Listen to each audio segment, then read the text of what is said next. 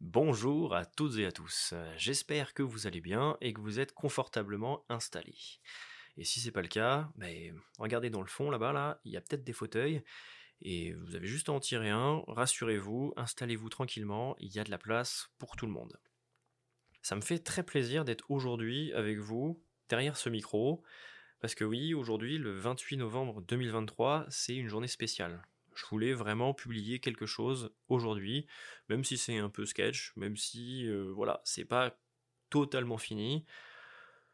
Il y a une raison particulière parce que euh, le rapport à cette première publication, à ce premier épisode, c'est que le 28 novembre 2018, euh, soit il y a 5 ans, je débarquais avec mon meilleur ami à Montréal. Ouais, ça va faire 5 ans que jour pour jour, j'ai démarré une nouvelle aventure, une aventure de voyage qui n'était pas du tout prévue au programme. Euh, voilà, c'était pas euh, un objectif de vie que je voulais réaliser, mais ça s'est présenté à moi. J'y suis allé, parfait. Et donc voilà, c'est cette raison qui vous, c'est pour cette raison, pardon, que je voulais démarrer une nouvelle aventure, une nouvelle expérience de vie. Donc voilà, ça aussi, le podcast n'était pas réellement prévu au programme. Ça fait euh, quelques mois que je me penche sur le sujet, mais c'était pas, euh, c'était pas prévu quoi. Donc c'est ça. Je m'amuse, je découvre. Bah, en fait, comme dans une aventure, on part à la découverte. Bon bah il y a, y a de l'excitation, il y a de l'appréhension, il y a des feedbacks qu'on se fait à soi-même qui sont pas forcément super agréables. Et puis, bah, de la petite angoisse, quoi, quand même. On va, on va retrouver ça. Mais c'est ça qu'il faut surtout garder en tête, c'est d'abord du plaisir. Voilà. Comme dans un voyage, il faut qu'on aille avec du plaisir, à la découverte, à ne pas avoir peur de l'inconnu. Et justement, bah là, c'est euh, pour moi, c'est totalement inconnu. Donc euh, c'est ça. Grosso modo, c'est à peu près le genre de de tumulte émotionnel que je peux vous proposer dans ce premier épisode. Donc euh, je vais apprendre avec vous à les gérer et à les digérer. Hein. Ce premier épisode, euh, là, il va pas être construit de la même manière que les autres, puisque aujourd'hui je vous présente le contenu de mon podcast. Et aussi accessoirement, bah, je vais me présenter. Ça va être euh, la définition du cadre, le fil rouge de mon podcast, les sujets qu'on va aborder, et pourquoi en fait ça serait intéressant de m'écouter. Parce que euh, voilà, euh, c'est euh, un exercice qui est quand même, je trouve, assez auto-centré. Hein. on parle beaucoup de soi, on est, enfin en tout cas moi pour ma part, je vais pas mal parler de, ma petite personne. C'est tout nouveau pour moi, donc ça me fait voilà ce que je viens de vous dire, ces petites émotions qui viennent et qui vont. Bon bah je vais m'y accommoder. Et donc pourquoi ça serait intéressant hein, de m'écouter? Voilà, c'est ça le, fond de ma pensée. C'est que j'ai pas envie de parler pour des prunes, quoi. Si je prends le temps d'expliquer certaines choses derrière un micro, c'est que pour moi ça a du sens. C'est que pour moi ça a une valeur. Et cette valeur-là, c'est ce que je veux essayer de vous communiquer dans ce premier épisode. On va planter déjà le contexte, le drapeau. Euh, je suis au Québec, donc euh, on tutoie rapidement, on est une grande famille, on s'installe tranquillou, voilà. Juste, euh, on commence pour tamiser cette écoute. Je vous propose des boucles sonores que j'ai réalisées là ces derniers jours avec mes bols tibétains et mon tambour. Donc voilà, c'est les prémices de mon jingle. En tout cas, je vous laisse écouter et ensuite on passe à l'histoire de ce premier épisode.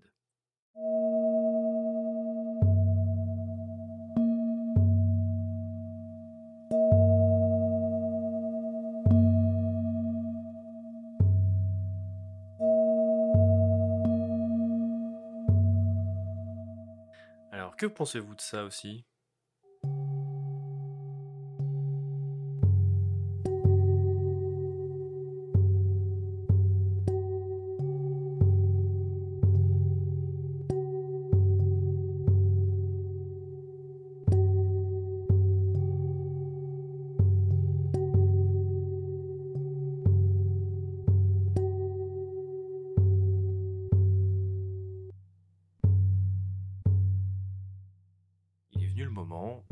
Notre première histoire. Je vais te faire voyager un petit peu dans le temps et on va revenir en 95, en région parisienne. par une belle journée de printemps. On y retrouve un petit garçon de 4 ans et demi. Ce petit garçon, c'est le premier fils de la famille. Une famille, tout ce qu'il y a de plus banal. Des parents qui travaillent fort et qui confient la garde de leur fils aux grands-parents. Et comme ce n'est pas le seul petit enfant, il a des cousins et des cousines, eh bien, les grands-parents ont aménagé un lit parapluie dans leur chambre à coucher. Ce sont des moments de partage que chacun apprécie. C'est au petit matin que la grand-mère de ce garçon se leva machinalement pour commencer sa routine, prendre du temps pour elle, prendre ses habitudes. Et aujourd'hui, par cette belle journée de printemps, elle décida d'aller étendre le linge dans le fond du jardin, de prendre quelques instants pour contempler la nature, la couleur des fleurs, le chant des oiseaux. Et pendant ce temps, son grand-père était resté dans le lit, profitant du bon confort d'un matelas douillet. Le temps semblait vouloir s'arrêter. Sauf que le temps, lui, ne s'arrête jamais.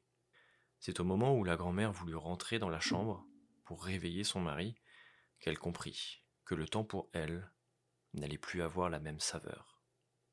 Le cœur de son mari venait de cesser de battre. La suite des événements, entre choc, confusion, incompréhension, angoisse, ont fait oublier la présence de ce petit garçon. Ce petit garçon était resté tout ce temps dans son lit parapluie, observateur de toute la scène. Cette scène restera marquée à tout jamais dans le cœur de cet enfant.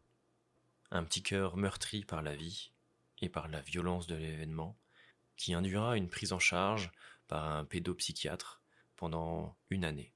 Une année où les parents de ce petit garçon constateront une dégradation.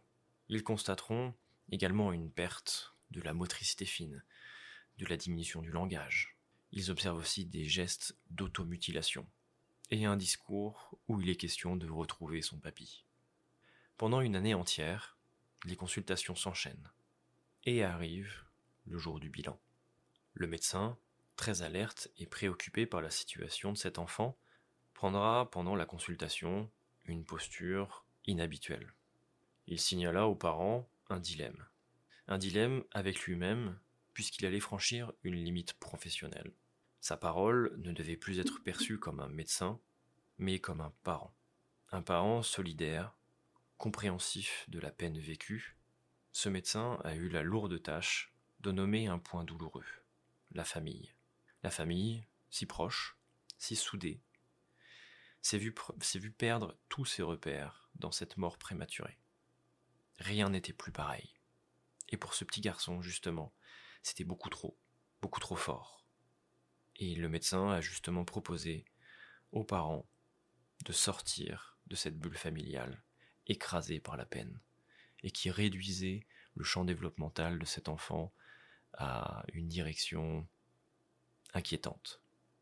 Sauf que ce médecin, en dépassant son cadre professionnel, ne pouvait pas savoir ce qu'il allait déclencher.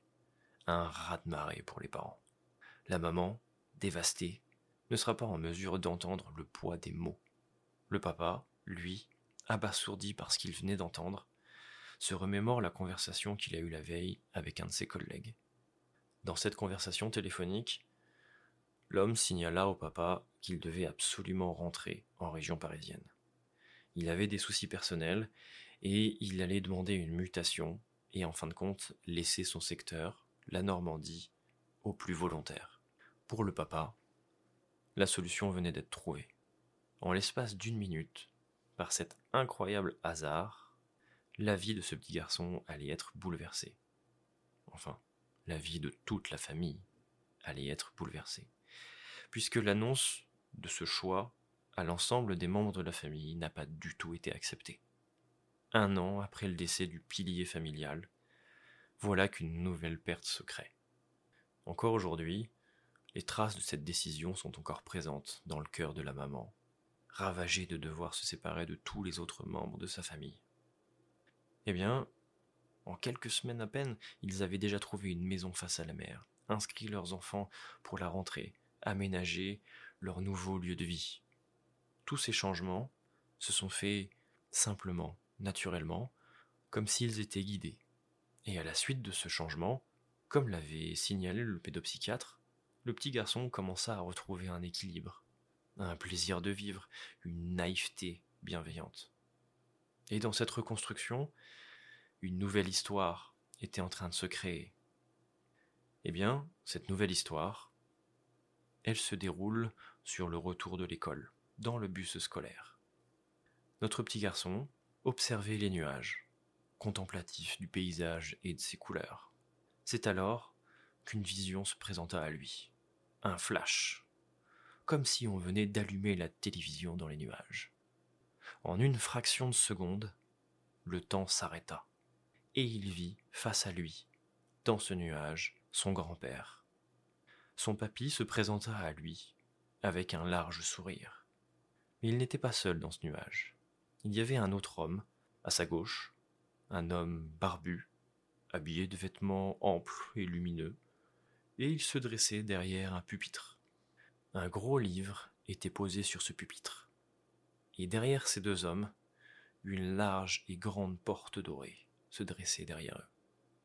Dans cet espace-temps, le petit garçon ressentit la bienveillance de son grand-père, son amour, sa douceur, et par un geste de la main, un large sourire, le grand-père de ce petit garçon se tourna vers cet homme lumineux. Il faisait face à cette immense porte, calme, détendu, rassuré, rassuré de savoir que son petit-fils serait maintenant capable de l'entendre. Voici comment se termine la fin de cette histoire. Un tableau dans un nuage, comme l'histoire d'un conte de fées. Un conte qui se termine avec des sentiments réconfortants, chaleureux, en paix avec le cœur. Bonjour, bonjour. Je m'appelle Alexandre Boismain. Je ne vous avais pas nommé mon nom ni mon prénom depuis le début de ce podcast. Et tu viens d'entendre ma première histoire. celle qui a constitué vraiment un tournant dans ma vie. Et ouais, ce petit garçon, c'est moi. Tu l'avais peut-être certainement deviné, hein. mais des histoires comme ça, j'en ai quelques-unes à raconter. Bah déjà, je tiens à m'excuser je m'excuse auprès de ma grand-mère. Oui, mamie, je sais que tu m'écoutes. Et je suis désolé si j'ai fait revenir en toi des souvenirs pas tant agréables.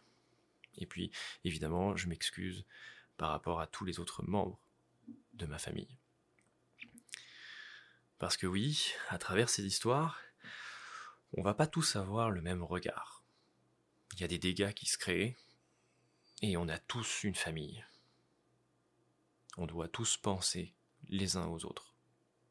On s'est relevé, on a continué à avancer, et regarde, t'as vu mamie? T'as vu où est-ce qu'on en est arrivé?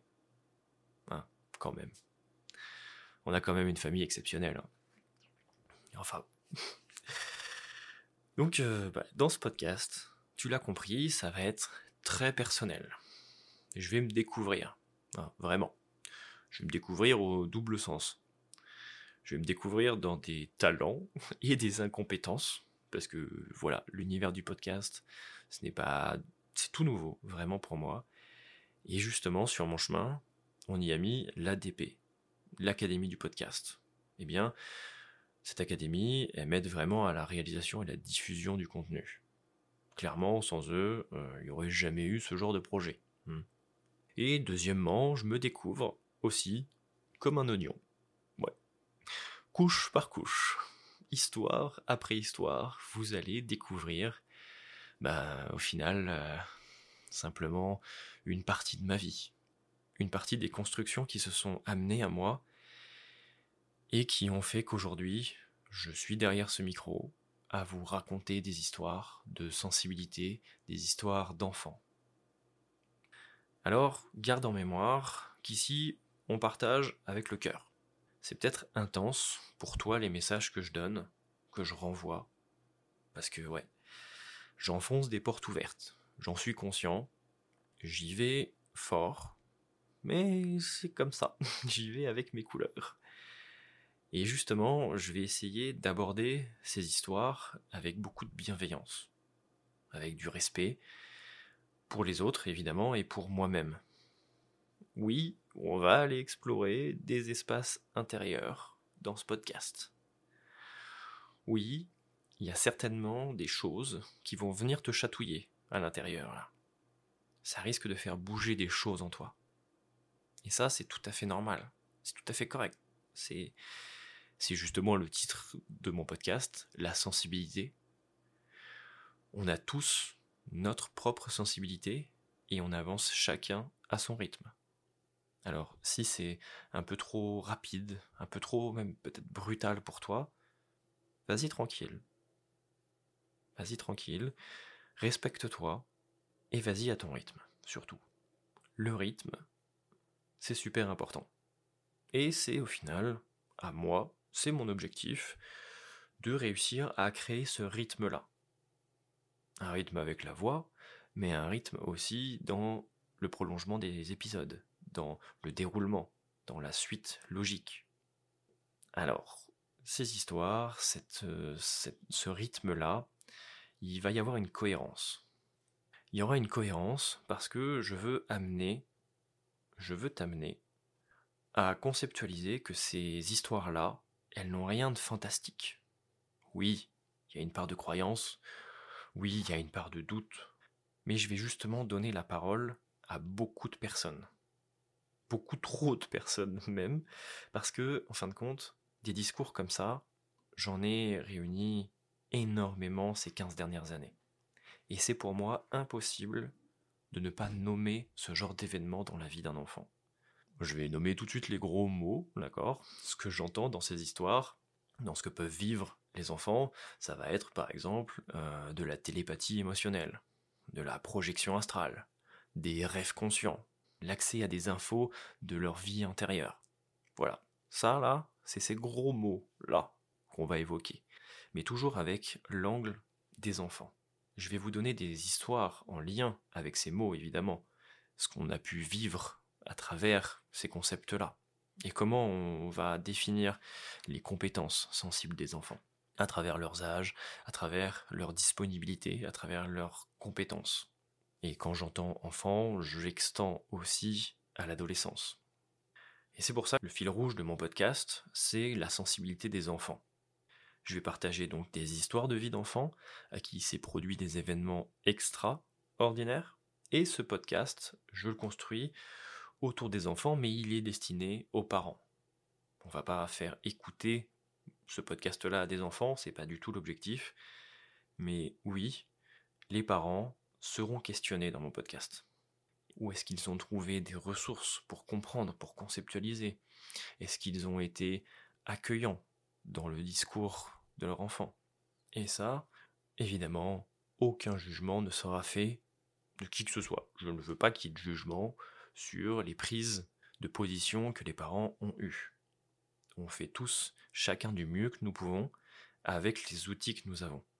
Et j'espère que au fil de ces épisodes, au fil de ce podcast, je puisse amener peut-être des outils différents de conceptualisation pour qu'un jour, si vous rencontrez une situation comme ça, ou que vous entendiez un ami, un proche vous raconter une histoire de son enfant, eh bien peut-être pouvoir le diriger vers une autre piste euh, de réflexion.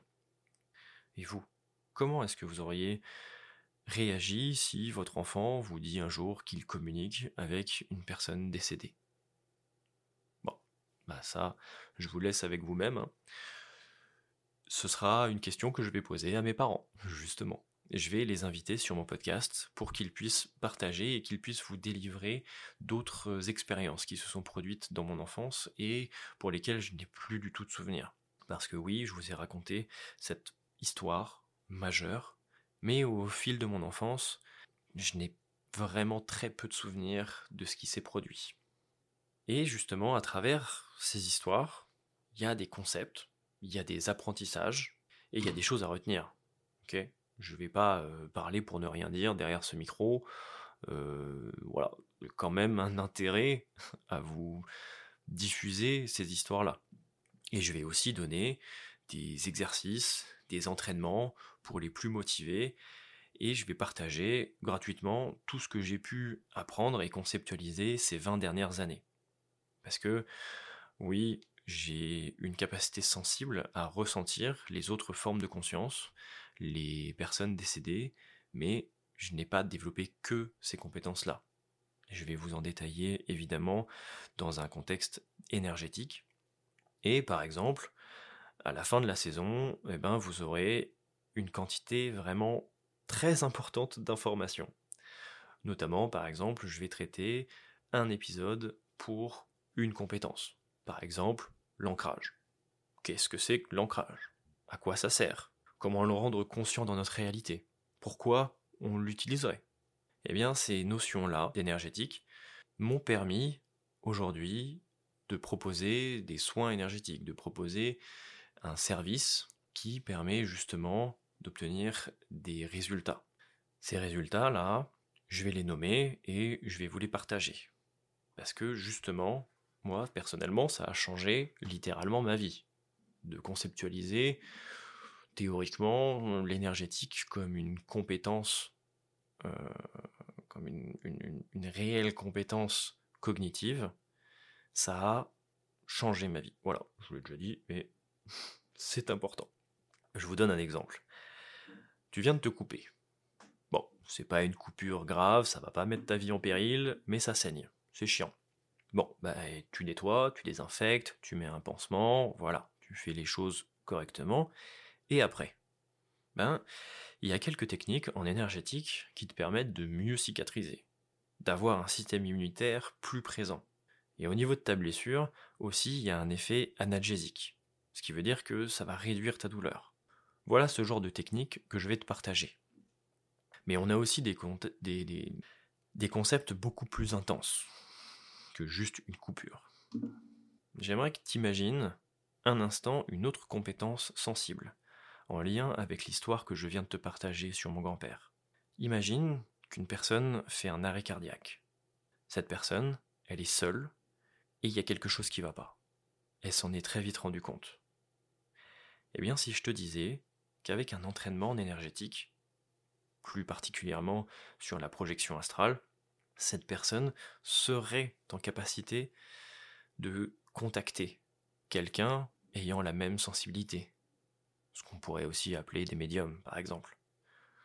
Eh bien, si cette personne en difficulté est capable de prévenir qu'elle a un problème, est-ce que la personne qui reçoit cette info, est-ce qu'elle serait peut-être en mesure de contacter les pompiers, de lui venir en aide?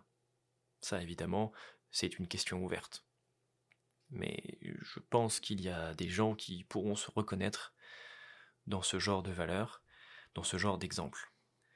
Et c'est justement le prochain épisode que je vais nommer, c'est sortie de corps lorsqu'il y a un arrêt cardiaque. Et quand les gens réussi à être réanimés et à reprendre vie, les discours que ces gens ont eu ont été étudiés. Et ça, justement, bah, ça sera le sujet de mon prochain épisode. On va passer maintenant à la petite phase euh, présentation, hein, la petite partie où je me présente. Euh, bon, bah déjà, euh, l'ensemble de l'épisode, c'est quand même une présentation parce que je vous dévoile beaucoup de choses. Mais là, ça va être une présentation un peu plus théorique. Hein. Ça sera un peu plus dans le dur parce que oui, j'ai vécu et j'ai eu une sensibilité qui a pu se développer au fil des années, mais j'en suis toujours au même stade, je veux comprendre. Je veux euh, réussir à faire du sens dans ce qui s'est produit, dans ses ressentis, en fin de compte. Et euh, pour ça, donc j'ai fait un bac S, un bac scientifique au lycée à Bayeux, pour ensuite accéder au banc de l'université en psychologie de l'enfant et de l'adolescent. Bon, ça n'a pas été des choix qui ont été faits tout de suite. Euh, ça s'est amené progressivement à moi et en fin de compte, je suis arrivé à la fac et ça a été incroyable. La première fois que je suis allé en cours là, je me suis euh, senti tellement bien à l'université, tandis que les dernières années n'ont pas été. Voilà, je suis pas un gars hyper studieux dans le sens où euh, j'avais un peu de difficultés, mais j'étais plutôt physique quoi. voilà, j'avais plutôt des meilleures notes en, en sport qu'en anglais. Ouais, donc bon, blague à part, ça a permis en fait de vraiment construire mon tissu théorique. Je me suis assis sur des bonnes bases, réellement, euh, du Ericsson, du Dolto, euh, Piaget, enfin euh, voilà, ces bases-là du développement de l'enfant, c'est comme ça que j'ai essayé de construire un modèle de compréhension, un modèle empirique. Donc, euh, j'ai pas écrit ce modèle-là, euh, j'en ai pas la prétention, mais justement de réussir à partager des idées, des hypothèses qu'on pourrait mettre et de faire du lien, d'avoir une, cohérence euh, structurale, ça c'est c'est quelque chose que j'aime faire. Je suis un, enfin, moi je suis un développementaliste, voilà. pour moi, on peut réellement développer énormément de compétences encore faut-il en avoir conscience. Et euh, voilà, cette prise de conscience énergétique, moi je l'ai faite à 16 ans. Euh, je vous raconterai l'histoire en détail, mais euh, pour vous donner juste un petit teasing, j'étais en cours de français, une, mon ex, en fin de compte, se coupe le, doigt en tournant une page, et là, en fait, bah, je sens qu'il y a un truc qui se passe. Dans mes mains, je mets ma main au-dessus, et là, ok. Et en fait, cette première expérience-là, consciente de l'énergétique, de cette présence dans les mains, en fait, je l'ai travaillé pendant ces 16 années. Et j'ai aussi un autre bagage théorique qui vient s'ajouter à ça, c'est un bagage avec une formation en hypnose, euh, spécialement en hypnose, en hypnose humaniste, pardon, avec euh, comme formateur Olivier Lockert, à l'IFHE de Paris. C'est courant, c'est thématique, théorique, c'est vraiment ma structure euh, où j'aime me développer, je m'amuse, je peux lire euh, énormément de choses sur le sujet et euh, ça me fait toujours plaisir de, de toujours en apprendre plus. Et à la suite de mes formations, j'ai réussi à obtenir un cabinet dans une maison médicale, dans un pôle médical à Caen. Et j'exerçais avec euh, infirmière, psychologue, ostéo, médecin, orthophoniste, eh bien, moi, j'avais ma plaque de énergéticien, magnétiseur, hypnothérapeute, tout ça, tout ça. Et là, franchement, euh, j'étais, euh, j'étais fier. J'étais vraiment très content de, de pouvoir accéder aussi rapidement à l'espace que je voulais. Ça, c'est bon, je l'ai fait. Ensuite, bah, je suis parti au Québec, j'y ai développé d'autres compétences. Là, une, compétence euh, pour le corps physique. Je suis devenu, j'ai fait une formation de massothérapeute et je suis justement devenu massothérapeute. C'est aujourd'hui mon métier, mon métier de tous les jours, et c'est lui qui me fait vivre réellement. C'est un métier que j'adore, c'est quelque chose qui me passionne à, à 200% de pouvoir faire bouger les tensions, de musculairement travailler, vraiment, euh, voilà. Et euh, en même temps, grâce à ma sensibilité que j'ai développée toutes ces années, bah voilà, je peux réussir à faire quelques petites choses. Mmh, voilà. Des fois, euh, on peut mettre deux ou trois jours avec un, euh, gros massage euh, avec bourré d'intention, bourré de bourré d'énergétique et tout. voilà. J'ai eu quelques, quelques clients qui ont été surpris et moi aussi, le premier. Quand on est honnête et quand on dit, bah vas-y, est-ce que tu m'autorises à, donner tout là? À y aller à fond? On dit, ouais, ouais, ok. Bon, bah, je t'avais prévenu. Donc, euh, bah, dommage. Voilà, des, choses qui peuvent arriver, par exemple, à des acouphènes pendant trois semaines. Voilà, ça, c'est euh, le genre de débalancement qui peuvent se créer, qui peuvent se créer quand, euh, quand, quand ça, c'est trop fort, quoi. Enfin bon. Qu'est-ce que je n'ai pas présenté? Ah mais j'ai pas présenté mon titre de mon podcast, voyons. Je n'ai pas présenté la sensibilité de Xeno. Bon, eh bien, euh, Xeno, au final, c'est moi. Tout simplement. Xeno, c'est un pseudonyme que j'avais quand j'étais ado, que j'ai créé quand euh, j'ai commencé à jouer euh, pour la première fois un gros gros jeu là, qui, a, qui a duré des années. Et en fait, en fin de compte, c'était mon personnage, Xeno, Xenoria pour être plus précis. Et ce que je savais pas quand j'étais gamin, c'est que ce mot-là, ce pseudo, il allait me suivre bah, quasiment 20 ans après, quoi. Et qu'il allait faire partie vraiment de ma vie, une identité. Donc euh, c'est super intéressant, d'autant plus que Xeno, Pourquoi il a une si forte valeur C'est que, bon, en latin, il veut dire étranger. Étranger. Bon, ok. Par contre, il y a aussi un autre mot qui peut être employé pour définir Xéno, c'est le mot hôte. Et c'est là où on en prend toute la subtilité, parce qu'en fin de compte, je ne suis qu'un hôte pour d'autres formes de conscience.